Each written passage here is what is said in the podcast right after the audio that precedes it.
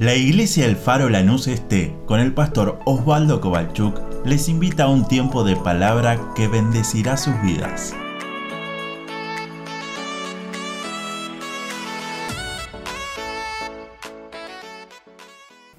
Estamos este año trabajando en este lema que hemos decidido como iglesia en seguir anhelando más del Espíritu Santo y hemos puesto como como pasaje principal, no un versículo, sino todo el libro de Hechos capítulo número uno.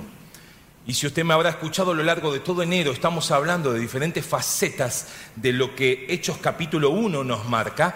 Y a lo largo de todo el año vamos a estar trabajando sobre este libro de Hechos de los Apóstoles, pero haciéndonos pie o haciendo base en, el capítulo número 1, que fue la base para qué? Para que la iglesia primitiva pueda ser formada. Jesús ya había resucitado, Él ya había soplado sobre ellos el Espíritu Santo, pero pasaron 40 días donde ellos escuchaban todas esas cosas, llega el momento donde ellos se eh, van al monte y Jesús se va a los cielos y Él le dice dos palabras que le hemos estudiado el otro día, que una era no se vayan y la segunda es esperen porque algo más viene. Algo más iba a suceder, ya estaba el poder de la resurrección, porque Jesús, la primicia de los muertos, había resucitado y él había sido presentado con pruebas, dice la Biblia, indubitables. Y ya no había otra excusa más allá de lo que la gente que cuidaba la tumba había sobornado para que el mundo hable y que los programas de chimentos se den eco a todos esos comentarios que había de que Jesús había sido sacado del cuerpo, secuestrado, para que todo el mundo esté hablando. Sin embargo, no hubo dudas que Jesús, como fue profetizado, al tercer día resucitó. ¿Y usted lo cree o no? Amén. Pero necesitaban algo más. Por eso que Jesús le dijo esas dos cosas, no se vayan y esperen. Y todos anhelaban eso lo que Jesús había dicho. Y era ni más ni menos que ese Espíritu Santo que Él tanto les había hablado y que dijo, lo necesitan. No para sacarse la selfie con la paloma, no para poner en un cartelito, wow, yo un día fui lleno del Espíritu Santo, sino, como lo hemos hablado una y mil veces, dice Hechos capítulo 1, verso 8, para ser, lo hemos hablado que testigos era mártires, todos los sentidos de la palabra. Si vemos todos los apóstoles cómo terminan su vida, terminan todos muriendo por causa del Evangelio. Pero también mártires a nuestros sueños, a nuestros desafíos, a nuestras agendas, que nosotros decimos, Dios, tengo todo esto, firmame acá con tu bendición. Y Dios te dice, no, no, la cosa no es así. Dame la hoja en blanco, vos firmala y yo la voy a empezar a completar. ¡Wow! ¿Cómo cambia eso nuestra mirada? Eso es Hechos 1.8. Él dijo, yo te voy a acompañar, yo te voy a preparar las puertas. Si vos ves que hay una puerta que se cierra, por ahí no es, pero yo te voy a abrir la otra. Y si estás clamando que esa se abre y yo te la abro, nadie te la va a poder cerrar. No te preocupes, ¿qué hablarás? Yo te voy a dar palabra. Vos solamente ocupate en poder buscar mi presencia y todo lo demás el Señor va a proveer. Qué distinto es analizar el libro de los Hechos de esa manera, entendiendo Hechos capítulo 1, verso 8. Pero acompáñeme, por favor, libro de los Hechos de los Apóstoles, capítulo 1. Yo había dicho verso 14 a los chicos, empiezo del verso 12. ¿Tiene su Biblia? ¿Usas tu aplicación? Perfecto, apagate después todas las redes sociales, así no te distrae y podemos juntos compartir la palabra de Dios en esta mañana. Hechos de los Apóstoles, capítulo 1 Leo desde el verso 12 hasta el verso 14 y dice así. Entonces volvieron a Jerusalén desde el monte que se llama del Olivar, el cual está cerca de Jerusalén, camino de un día de reposo. Y entrados, verso 13, subieron al aposento alto, donde moraban Pedro y Jacobo Juan, Andrés, Felipe, Tomás, Bartolomé, Mateo, Jacobo, hijo de Alfeo, Simón el celote, y Judas, hermano de Jacobo. Todos estos, verso 14, que dice su Biblia, perseveraban, unánimes en oración y en ruego, con las mujeres y con María, la madre de Jesús, y con sus hermanos. Amén. A la palabra de Dios. Voy a invitar que en este año 2023 usted y yo nos podamos subir al aposento y que en medio de ese listado de nombres pueda estar tu nombre, el mío, el de nuestro matrimonio, el de nuestra familia. Que le digamos, Señor, quiero ser parte de esos que suben a buscar de tu presencia cada día más. Hoy me quiero detener en la palabra perseverar. No sé cuántos lo habrán dicho o lo habrán escuchado, el lunes comienzo la dieta. Algunos se bien porque la hemos dicho mil veces. El problema no es que el lunes empezamos, sino en cuanto nos mantenemos. El gran sabio Salomón escribió en Eclesiastés, capítulo número 7, verso 8, mejor es el fin del negocio que su principio. Porque el problema está en que entre el principio y el fin hay un largo trecho, hay un largo camino, hay un largo tiempo que se necesita perseverar. Por eso que podemos decir el lunes empiezo la dieta y quizás el lunes la empezamos. Siempre viene un endemoniado que te trae factura, ¿no? Esas cosas pasan. Pues si justo hoy no me trajiste en tu vida una factura, justo hoy. Y empezamos con el vasito con agua y empezamos con los dos litros y decimos no a la gaseosa y le mandamos soda con limón, como escuchaba esta semana que pasó. Y ahí vamos y vamos y llega el miércoles, ¿cómo va tu dieta? No, ya aflojé. Si no, empiezo el gimnasio, ¿no? El otro día me puse tan contento un amigo que necesita también tiempo, como todos, ¿no? Pero siempre el otro necesita más que uno me dice, pastor, ya estoy en el gimnasio. Qué bueno. Sí, estoy colocando polarizados, así que en cualquier momento ya sabe de quién habla, ¿no? Pero nos pasan esas cosas, por ejemplo, cuando uno viaja. No sé si a usted le pasa, va con el auto y va pasando camiones, y hay camiones que le llaman la atención por algo, porque en la lona dice algo, porque lleva un bulto grande, lo que sea. Y uno, bueno, lo pasa y dice, uh, pobre tipo, va a 90, este yo puedo ir a 130. Pero después, claro, de pronto seguimos el viaje y uno dice, otra vez lo paso a este. Claro, no nos dimos cuenta que paramos a cargar combustible, que ya que está tomamos un café, que ya que está para estirar las piernas caminamos un poco. Y el camionero se mantuvo constante y siguió avanzando. Nosotros a veces buscamos esos atajos, esas alternativas que tanto nos llaman la atención. Por eso que te dice la salvedad, no está mal usar el celular en la Biblia. El problema es que si todas las aplicaciones las tenemos en, alerta, vos vas a estar leyendo la Biblia y en Instagram dice, le gustó a tal tu foto. Epa, a ver, ¿quién es? Y uno ya, ya se fue. Y no está mal usar la tecnología para leer la palabra, por supuesto que no está mal. Lo bueno del libro es que si Dios te habla y te manda a otro lado es porque el Espíritu Santo quiera que leas. Por eso que a veces uno dice, bueno, pero no caminemos en la iglesia o si querés tomar agua, toma todo lo que quieras, pero poder mantener esa, esa permanencia en el Señor, perseverar en ese estado de alerta, en ese estado de decirle, Dios, ¿qué es lo que me vas a decir hoy? Y no es solamente en el tiempo de la prédica, porque uno dice, bueno, en la prédica nos quedamos sentaditos. Cuando hay ofrenda, que hacemos todo? Vamos al... No me dejen solo, ¿eh? Ahora, siempre se va al baño y uno dice, ¿qué, ¿qué, hay en el baño? ¿Van a juntar la ofrenda en el baño? No, no, no, es como que eh, uno es como que tiene que ir. Y así nos pasa, llegamos y, siempre hay algo que nos llama la atención más que otra cosa y nos desenfocamos. Y quizás veníamos bien, como es el lunes que empezamos la dieta y que va bárbaro. Pero lo importante no es empezar simplemente, porque todo negocio cuesta mucho empezar. Pero aún cuesta más mantenerse. Y de eso es lo que te quiero hablar. En la Biblia tenemos un montón de ejemplos, un montón de hombres y mujeres de que han puesto, no sé, su vida y uno lo puede tomar como ejemplo del Antiguo Testamento y del Nuevo y ver cómo se han podido mantener en todas las cosas que Dios les pedía. Pero le pedí a Mati un ejemplo, que me traiga un vaso con agua, porque me gustó, lo leí el otro día. ¿Cuánto pesa este vaso? Nada. ¿Cuánto es? Par de gramos. A cualquiera de ustedes que yo le pregunte si lo pueden mantener en su mano, todos me van a decir, obvio, o no. ¿Qué cuesta? No cuesta nada. El problema es que si yo no te dije cuánto tiempo lo vas a sostener.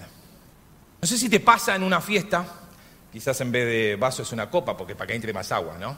Por el hielo. No sé, oyen, sabrán por qué. Bueno, a veces lo terminaste de tomar y te querés sacar de encima la copa porque molesta. Porque ya después no sabes cómo hacer para sostener. No pesa nada, pero se te vuelve incómodo en tu vida. Vos decís, bueno, pero un vaso de agua, sí, dame que te lo tengo. Pero si yo le diría a alguien, lo iba a hacer de esta maldad, pero dije, mejor lo hago yo, era ponerle a alguien acá que lo tenga toda la prédica, pero sonaba feo, entonces dije, lo hago yo. Pero los primeros minutos lo aguantamos, llega un momento que ya, aunque pesa, no sé, 200 gramos, más el vaso, 50, 250 gramos, se vuelve incómodo. ¿Cuántas veces mantenemos ese odio de corazón?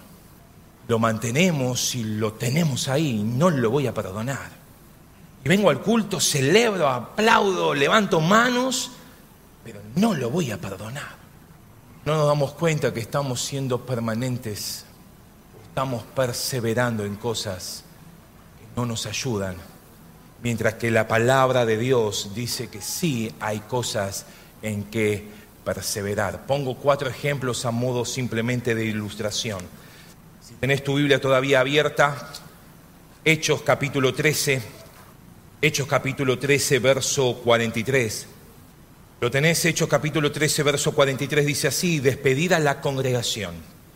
Muchos de los judíos y de los prosélitos piadosos siguieron a Pablo y a Bernabé, quienes hablándoles, Pablo y Bernabé, a esos que se habían juntado, les persuadían a que perseverasen en la gracia. Otro ejemplo, Santiago, está después de Hebreos, si lo querés encontrar más fácil. Santiago capítulo 1, verso 25. Dice, más el que mira atentamente en la perfecta ley, la de la libertad, y persevera en ella, no siendo oidora olvidadizo, olvidadizo perdón, sino hacedor de la obra, este será bienaventurado en lo que hace. Jesús lo diría, tenés dos opciones de construir tu vida o en la arena o en la roca. Y lo único que cambia no es cuánta Biblia escuchás, no es cuántos seminarios haces, no es cuántos cursos puedas hacer, sino que no solamente lo escuchemos, sino que podamos permanecer en esa palabra siendo no solamente oidor, sino poder ser hacedor de todo lo que estamos aprendiendo. No solamente debemos perseverar en la gracia, también debemos perseverar en la palabra. Pongo dos ejemplos más en el mismo libro de Hechos donde estábamos, capítulo 1, donde leíamos el verso 14, te lo leo de vuelta, perseveraban en la oración. Y uno dice, bueno, ¿será que esto era solo para ellos?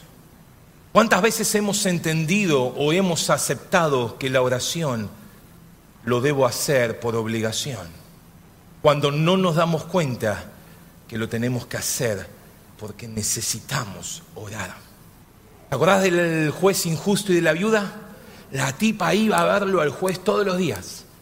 Flaco, haceme justicia, haceme justicia, haceme justicia a mis adversarios. Dice que el juez injusto, lo pone Jesús de ejemplo. Era un tipo que no le temía a Dios ni le tenía respeto a los hombres. Sin embargo, la viuda insistía y perseveraba. Pido justicia por mis adversarios, pido justicia. Y en un momento dice, bueno, hacele algo a esta señora para que no venga nunca más. Sacámela del palacio, no me interesa tenerlo en los tribunales caminando. Y Jesús pone, dice, ¿cuánto más ustedes? tienen que orar y permanecer firmes en la oración. Y vuestro Padre va a darles todo lo que necesiten. Por eso que hace un tiempo atrás dejé de insistir que vengan al culto de oración. Porque a veces uno dice, bueno, voy porque el pastor me pide. Y es lo peor que nos puede pasar. Cuando entendemos la oportunidad preciosa que el Señor nos da. Cuando entendemos que es una necesidad estar juntos orando. Por eso que la palabra nos dice, tienen que perseverar en la gracia tienen que perseverar en la palabra, tienen que perseverar en la oración. Y te termino con el último ejemplo, ahí mismo en Hechos capítulo 2, verso 42, dice, y perseveraban en la doctrina de los apóstoles, en la comunión unos con otros, en el partimiento del pan y en las oraciones. Jesús lo diría, no dejen de congregarse sigamos estando en comunión unos con otros. Porque a veces decimos, no, mi comunión así funciona bárbaro.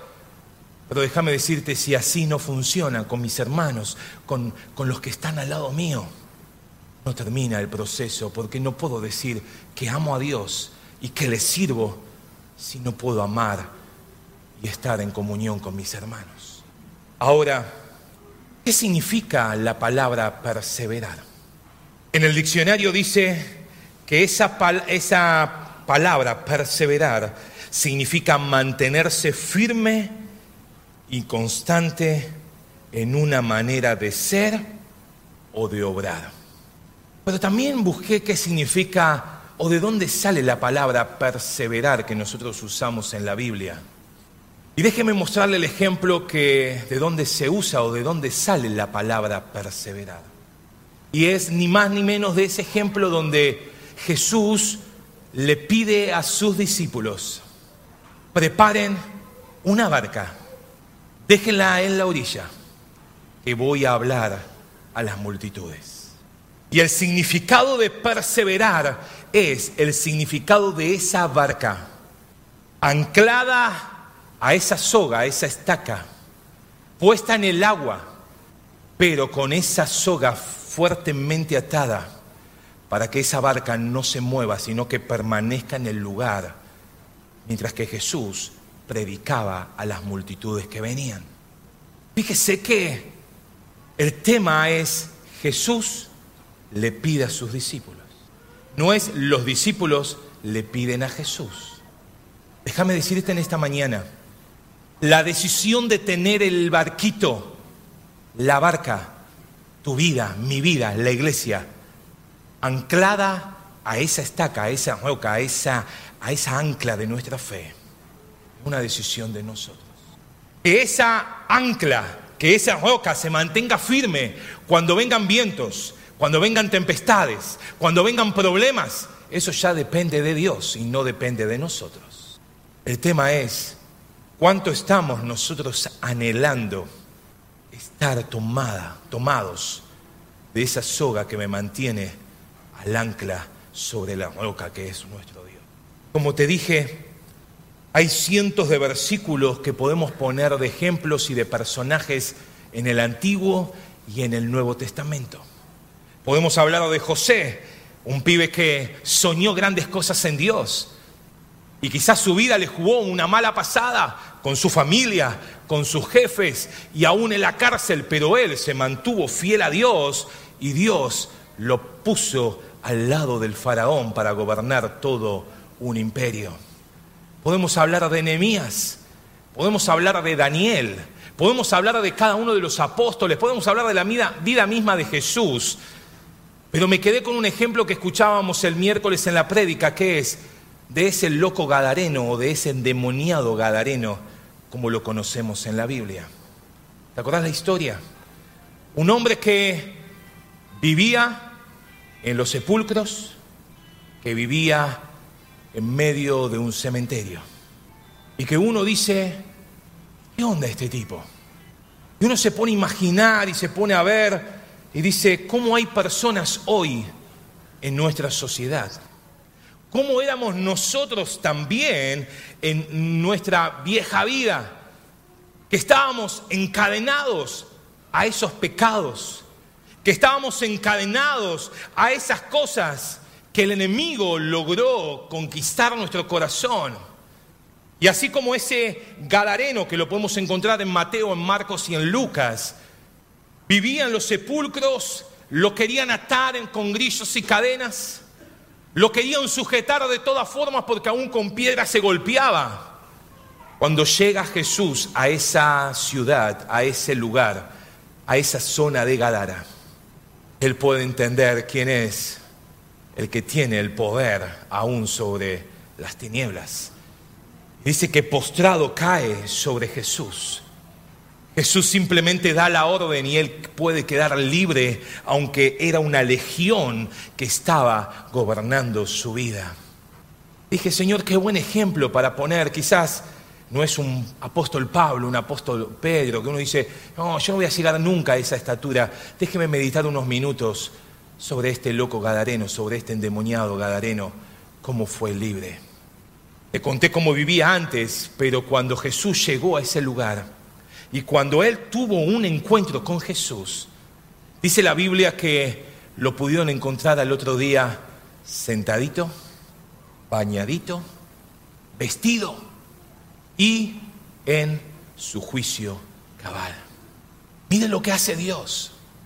Cuando usted y yo dejamos que esa ancla de nuestra fe se apoye en algo firme, donde los vientos ya no nos zapateen por cualquier lado, ni nuestra barca se vaya para cualquier lugar donde el mundo hoy tiene opciones para darnos. Y podemos decir, esta soga me sostiene, esa estaca, esa piedra, esa ancla. Voy a poder perseverar en el camino del Señor. Ya no más vivir en medio de sepulcros, en medio de lugares de tinieblas, como escuchamos hoy en el verso 2 de Génesis. Aún esas tinieblas pueden estar sobre el mundo entero. Aún el diablo sabe que su tiempo se está terminando, pero déjeme decirle, él sabe que está derrotado, pero aún muchas veces le creemos más a él que a lo que dice la palabra y nos soltamos de esa ancla y empezamos a tener en nuestras manos un vaso que uno dice, bueno, pero no es nada. No, pero el hermanito no me saludó en Facebook. No, el hermanito salimos de la iglesia y me parece que no me vio y, o no me saludó y qué pasó. Y nos empezamos a soltar de la soga, de esa ancla que nos mantiene firmes, aún en medio del agua porque déjeme decirle, la iglesia está en este mundo donde tenemos que vivir. Usted y yo no nos podemos ir a una montaña y encerrarnos ahí. Bueno, este es mi mundo con Dios. No, no, no. Nos toca vivir un lunes en el trabajo, en la familia, con los vecinos. Pero está en nosotros cuál es lo que vamos a sostener en nuestra mano y es el ancla de nuestra fe apoyada en un lugar seguro que la barca puede ahí tambalear por los vientos, pero no nos va a destruir. Por eso que ese Gadareno podemos tomar el ejemplo en nuestra vida y decir cómo ese yo también un día pude ir y el Señor viene a mi encuentro y he podido dejar ese mundo de tinieblas y estar hoy en medio de la luz admirable. En medio de ese lugar donde cada día puedo disfrutar la gracia, el amor de Dios. Donde puedo disfrutar leer su palabra y conocerlo más. Donde puedo disfrutar unirme en oración y poder juntos como iglesia perseverar en la gracia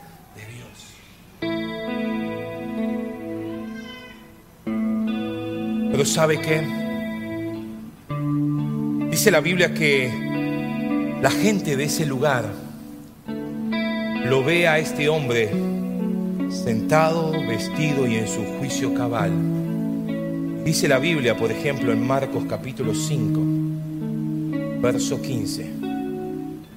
Vienen a Jesús y ven al que había sido atormentado del demonio y que había tenido la legión, sentado vestido y en su juicio cabal. Y tuvieron miedo. Y la gente empezó a hablar. Y la gente dice que vieron lo que había sucedido. Fueron por toda la ciudad y por los campos y empezaron a contar las cosas que habían visto. Y de pronto, cuando lo ven sentado, cuando lo ven a este hombre que se paseaba por los sepulcros, ahora sentado, escuchando a Jesús, tienen miedo. Y decía, Señor, ¿cuántas veces los comentarios de los demás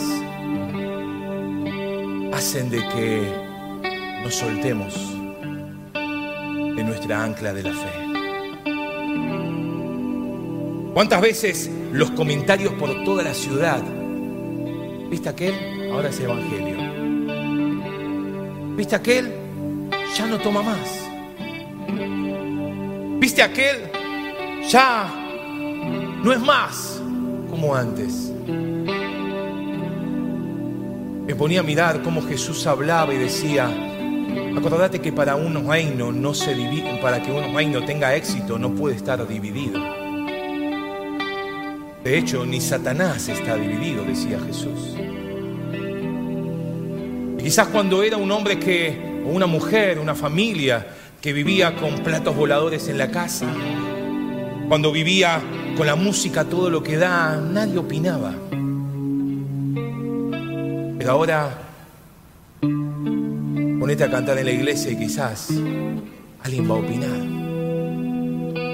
Y uno dice, Señor, ¿cuántas veces me suelto de esa ancla de la fe? Me tomo de esos comentarios que la gente haga. Como el vasito que hoy expliqué. Muchas veces esa barca que tenía que estar firme porque Jesús la necesitaba.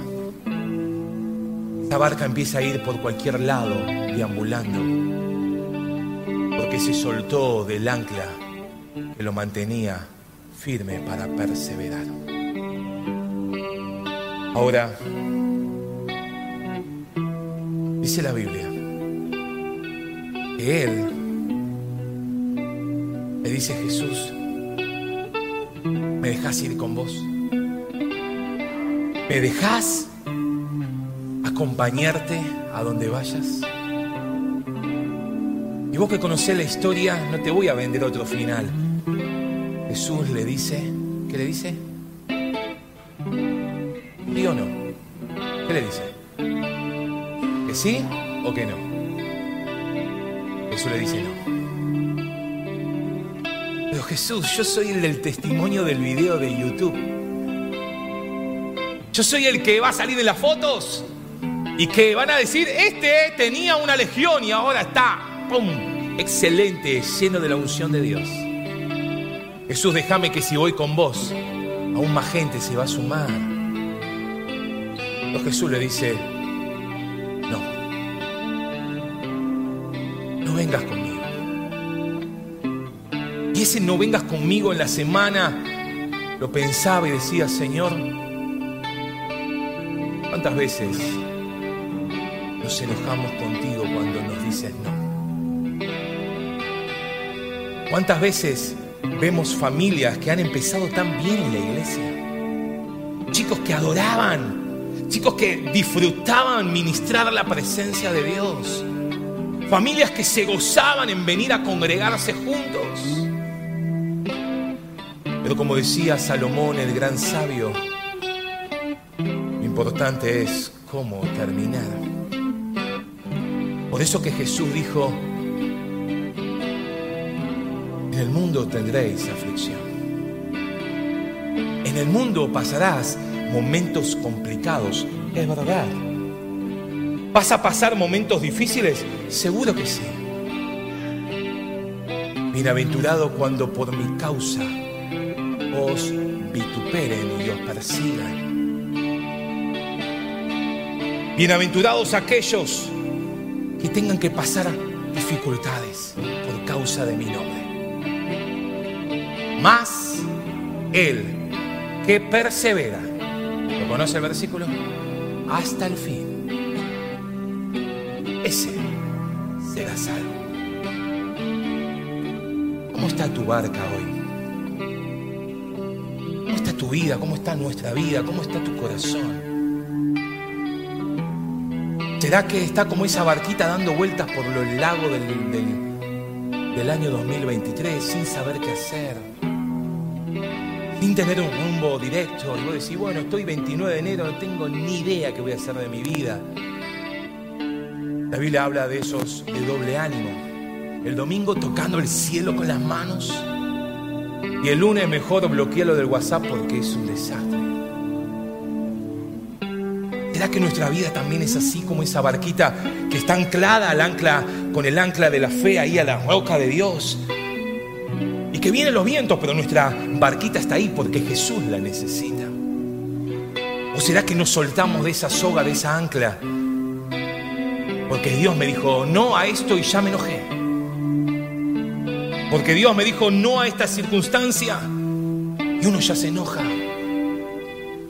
Aunque no nos damos cuenta que los planes de Él siempre son mejores que los nuestros. Sus pensamientos siempre son más altos. Termino con esto.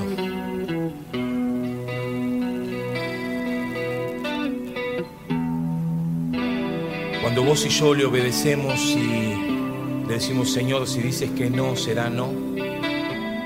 Y no me soltaré de esa soga.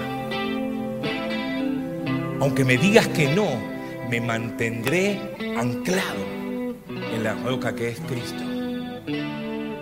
Podemos entender el pasaje que Jesús le hablaba y lo tenemos en Juan capítulo 15. Permaneced en mí y yo en vosotros. Como el pámpano no puede llevar fruto por sí mismo si no permanece en la vid, así tampoco vosotros si no permanecéis en mí. Yo soy la vid, vosotros los pámpanos. El que permanece en mí, dijo Jesús, y yo en él, este lleva mucho fruto, porque separados de mí, la barquita dando vuelta por donde sea, separado de mí, dijo Jesús, nada podéis hacer. Jesús le dijo que no, pero le dijo, ve y cuenta. Cuán grandes cosas Dios hizo en tu vida. Dice la Biblia que este hombre salió por todo Decápolis. Y Decápolis era una, un lugar, una región de 10 ciudades. Y empezó a contar lo que Dios hacía. Empezó a contar de cómo Dios lo había sacado de esos lugares su nueva vida.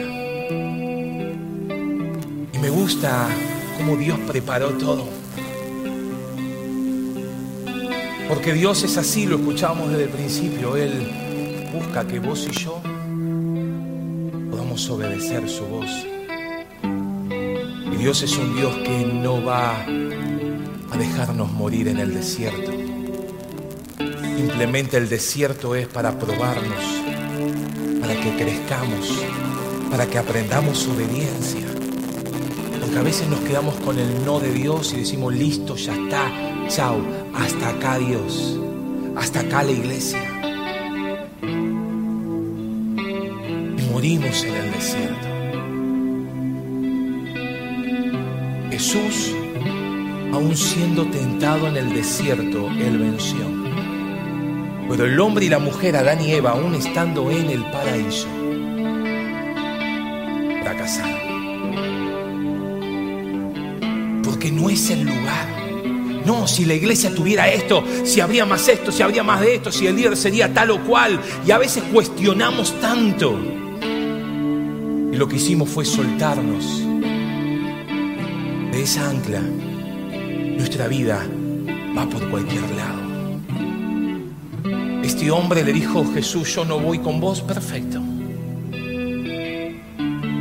El Espíritu Santo lo habrá movido a poder ir y contar cuántas cosas Dios ha hecho. Déjame decirte, ¿querés saber si estás perseverando Dios? ¿A cuántos le estás contando lo que Dios hizo? ¿Con cuántos te estás doliendo? Como Jesús cuando veía a esas personas desamparadas como ovejas sin pastor. A veces simplemente venimos a la iglesia como visitantes, lo decía domingos atrás. A veces venimos simplemente a la iglesia como personas que voy porque hay que ir, porque está bueno los domingos, aunque sea horita y media, dos horas. Lo que lindo es cuando vos y yo entendemos que para disfrutar de su espíritu necesitamos perseverar. Siempre digo lo mismo y gloria a Dios por tantos testimonios. Pero está copado contar cuando éramos niñitos, cuando éramos jovencitos, los que tenemos más años. Cómo Dios hacía esto, aquello, lo otro. Está buenísimo. Nos es de bendición. Pero Salomón diría, no es simplemente el principio la cosa, sino es poder mantenerse a lo largo de todos los años. Hebreos capítulo 10, verso 35 dice, iglesia, no pierdan pues vuestra confianza, que tiene grande galardón, porque os es necesaria la paciencia para que habiendo hecho la voluntad de Dios, obtengáis la promesa. Porque aún un poquito, y el que ha de venir vendrá, ¿cuántos lo creen? Y no tardará, mas el justo vivirá por fe. Y si retrocediere, no agradará a mi alma. Pero me gusta cómo termina, pero nosotros lo dice conmigo, pero nosotros no somos los que retroceden para perdición, sino los que tienen fe para preservación del alma. Wow. Yo no sé cómo está hoy tu barquita. ¿Qué vas a hacer en este año 2023? Porque sí quiero invitarte como pastor, como compañero, como hermano en Cristo. sea un año donde podamos seguir permaneciendo. Un año donde podamos seguir perseverando. Algo tenés para contar a otros. Aunque Jesús te diga no a aquello que vos querías, pero yo quería, yo quería, yo quería. Y Jesús te dice, no, no te preocupes si esa puerta se cerró. Es porque Dios tiene aún una puerta distinta para. Y Él que conoce lo que nos va a pasar mañana lunes y lo que nos va a pasar hasta el 31 de diciembre de 2023 y hasta el fin de nuestras vidas. Si Él nos cerró esta puerta es porque hay una mejor. Si Él nos dijo por acá no, pero ve por allá, le digamos, Señor, quiero vivir en esa obediencia, perseverando. Perseverando en la gracia, perseverando en la palabra, perseverando en la oración y perseverando en la comunión unos con otros. Pero déjame decirte para orar, no sueltes esa ancla de nuestra fe. No sueltes el lugar seguro que Dios nos ofrece. Por algún comentario, por algún vasito de agua que te den por el momento para sostener. Sino que le digas, Dios, venga lo que venga, permaneceré confiado. Porque nosotros, decía la palabra, no somos de lo que retroceden. Pero déjame decirte cómo termina el pasaje. Algo tenemos que hacer. No podemos estar desempleados en el reino de los cielos. No podemos ser parte simplemente de un calientabango los domingos, con todo el respeto. No podemos simplemente decir, Dios, pero yo fui un día a la iglesia. Dios hoy sigue buscando hombres y mujeres obreros que le quieran decir quién quiere poner su mano en el arado. Pero para poner la mano en el arado, déjame decirte, no podés tener vasos en la mano. Para poder poner manos a la hora, hay cosas que vas a tener que soltar. Hay obligaciones que te alejan de las cosas de Dios. Hay amistades que nos alejan de las cosas de Dios. Hay relaciones que nos alejan de las cosas de Dios. Hay lugares que hacen que nuestra barquita se vaya por cualquier lado. Pero termino como empecé. Jesús está buscando quien quiere poner su barca. Hay multitudes. Van a venir a Él. Pero Él anhela usar tu vida. Él anhela hombres y mujeres que le digan, Señor, me mantendré perseverando. O esa barquita anclada para que el agua no se lo lleve, pero tan cerca de la costa para que Jesús pueda dar esa palabra a tantos. Ponete de pie, por favor, una vez más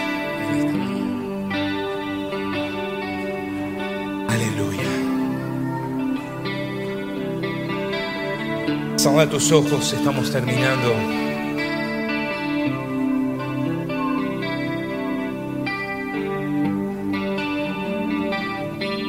Decirle, Señor, ¿cómo voy a encarar este año 2023?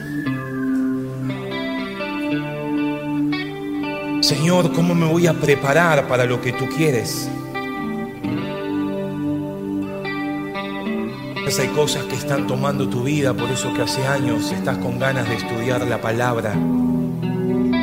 Y siempre hay algo que ocupa tiempo que no podés terminar de anotarte.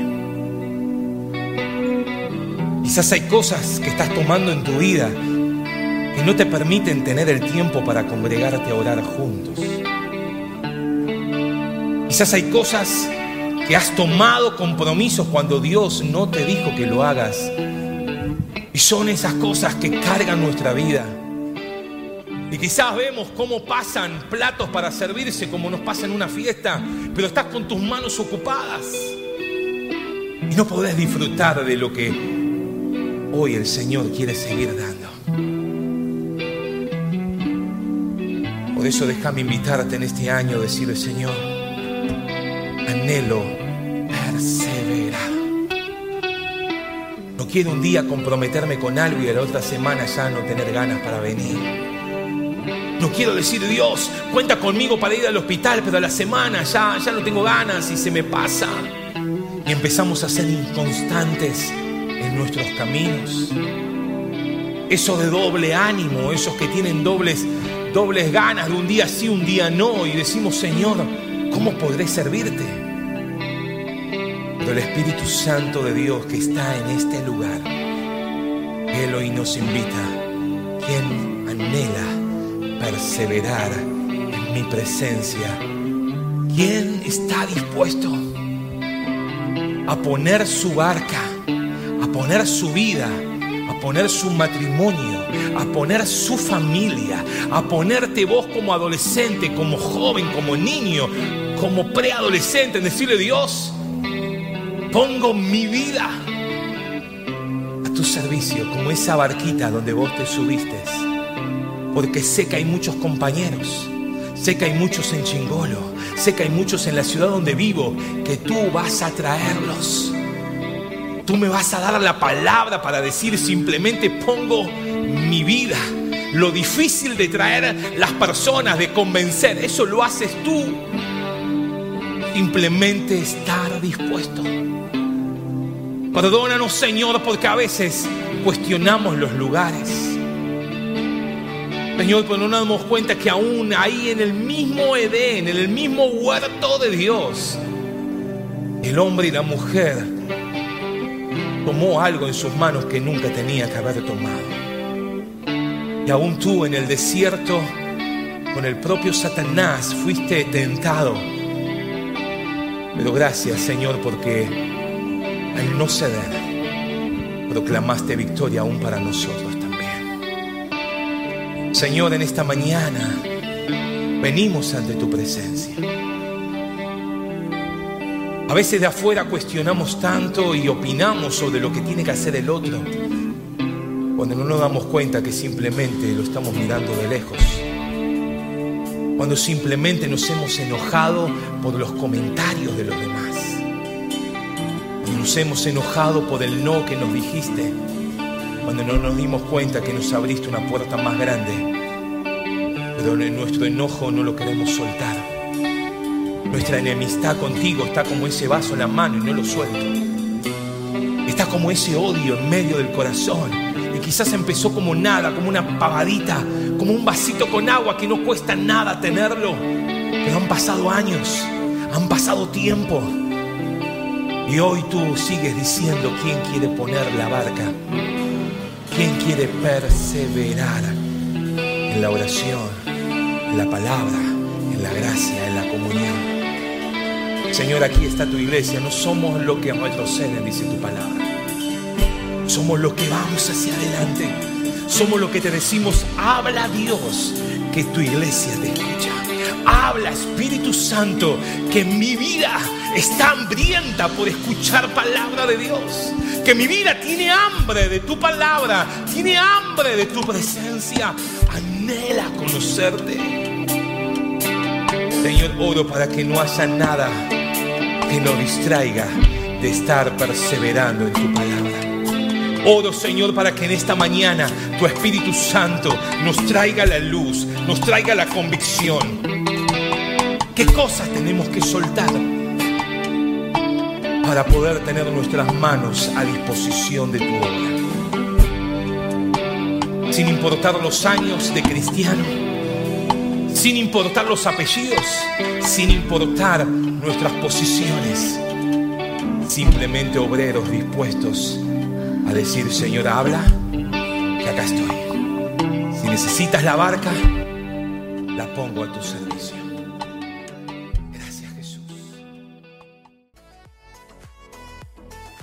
Deseamos que esta palabra fortalezca su relación con Dios. Como familia de fe, les invitamos a seguir creciendo juntos. Nos encontramos en Instagram, Facebook y YouTube, El Faro Lanús Este, o por WhatsApp al 11 30 73 50 63. El Faro, una iglesia de fe, acción, reproducción y objetivos.